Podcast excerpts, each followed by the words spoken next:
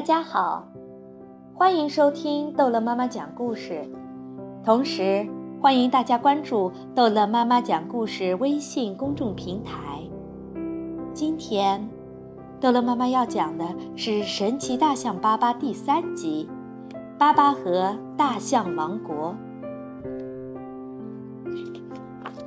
巴巴最近高兴极了，他和犀牛签订了和平协议。老婆婆也终于答应留在大象王国了。瞧，老婆婆正在给小象们讲故事呢。她养的那只小猴子泽菲尔也吊在大树上，津津有味地听着。一天，巴巴和科尔斯来到湖边散步。爸爸说：“这儿的景色真美，我想在这里建造我的新城。”小猴泽菲尔。跟在他们俩身后，一路追着蝴蝶玩耍。泽菲尔追着蝴蝶跑啊跑，他在路上遇到了好朋友亚瑟，他正在抓蜗牛玩呢。突然，他俩看到数不清的单峰骆驼排着队走过，领头的骆驼看到他俩，扭过头问道：“请问，国王巴巴在哪里？”亚瑟和泽菲尔一听。赶紧带着骆驼队找到了国王巴巴。原来，骆驼背上那些重重的包裹，都是巴巴度蜜月时从人类那儿买来的东西。巴巴把大象们召集起来说：“朋友们，你们前面的这些箱子和包裹，是我要送给大家的礼物。等我们的城市建设好后，我会立刻分发给大家。”大象们马上开始建造新城。国王巴巴给大家分配了工作，还在地上立起了指示牌，标明街道的走向和房屋的位置。老婆婆打开留声机，放音乐给大家听。大象们干得起劲极了。很快，一座美丽的大象之城便出现在了湖面上。为了表示对王后的尊敬，这座新城就命名为赛斯城。此时，国王巴巴正和亚瑟、泽菲尔一起坐在帆船上，欣赏着新城的美景。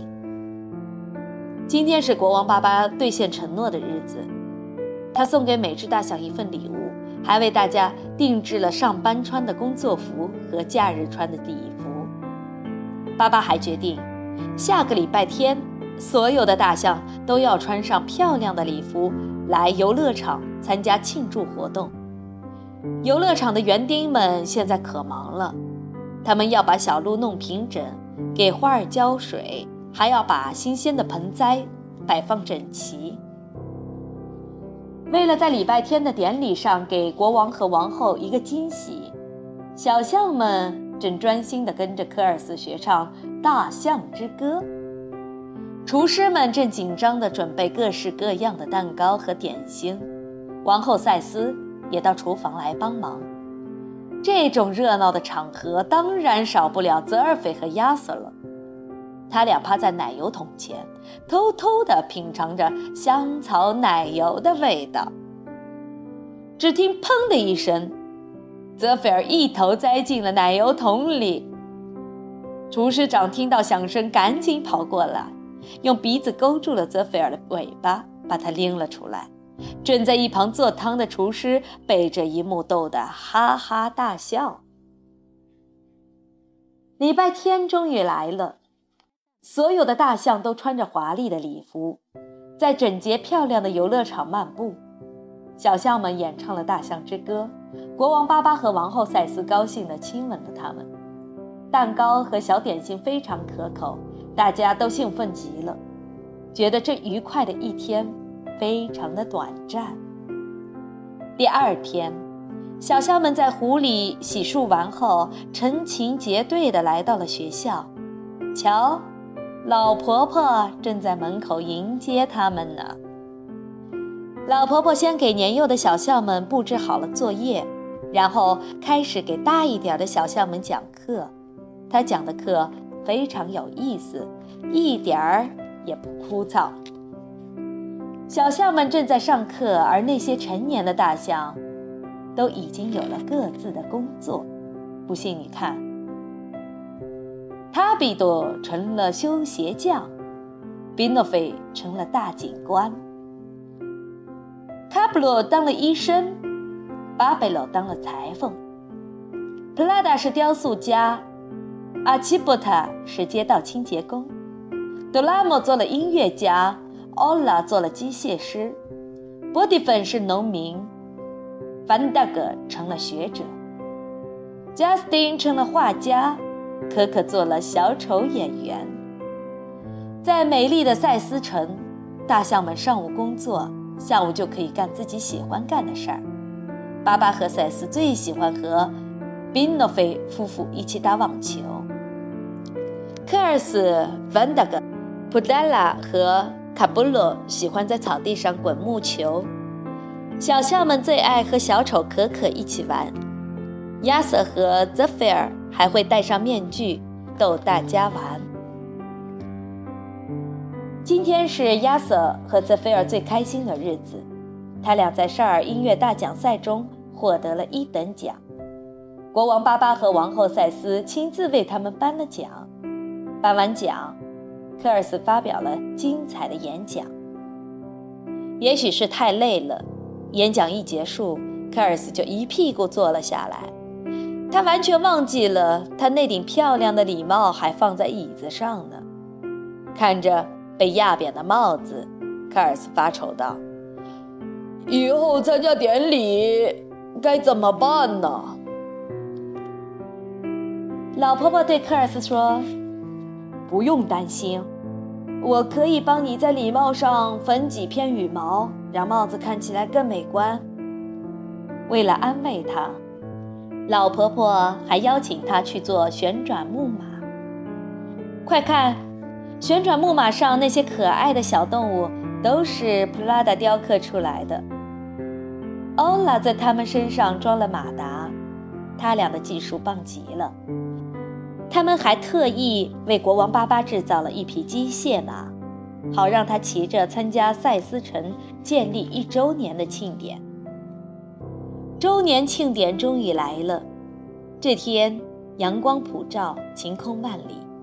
国王巴巴骑着机械马检阅了各行各业的游行队伍，没有参加游行的大象都围在一旁鼓掌喝彩。盛大的庆典活动。持续了整整一天才结束。庆典结束后，在回家的路上，泽菲尔发现了一根奇怪的棍子。他想把棍子捡起来，天哪，是条蛇！蛇直起身子朝泽菲尔吐着信子。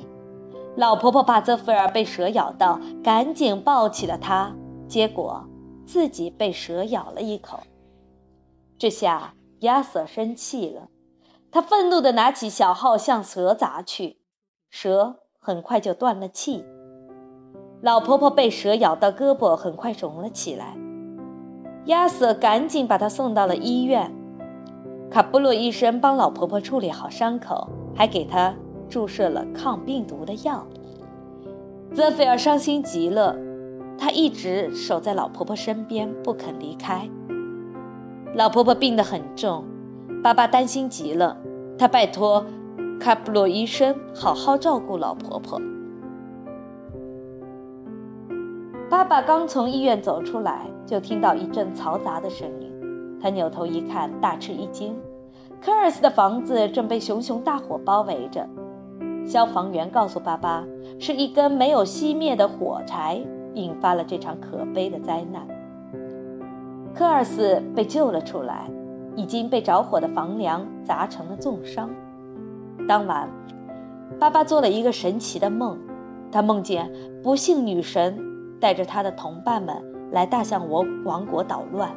没过多久，大象天使使劲地挥动翅膀飞了过来，他们把不幸女神和她的同伴们赶出了赛斯城，把幸福和欢乐重新带回了大象王国。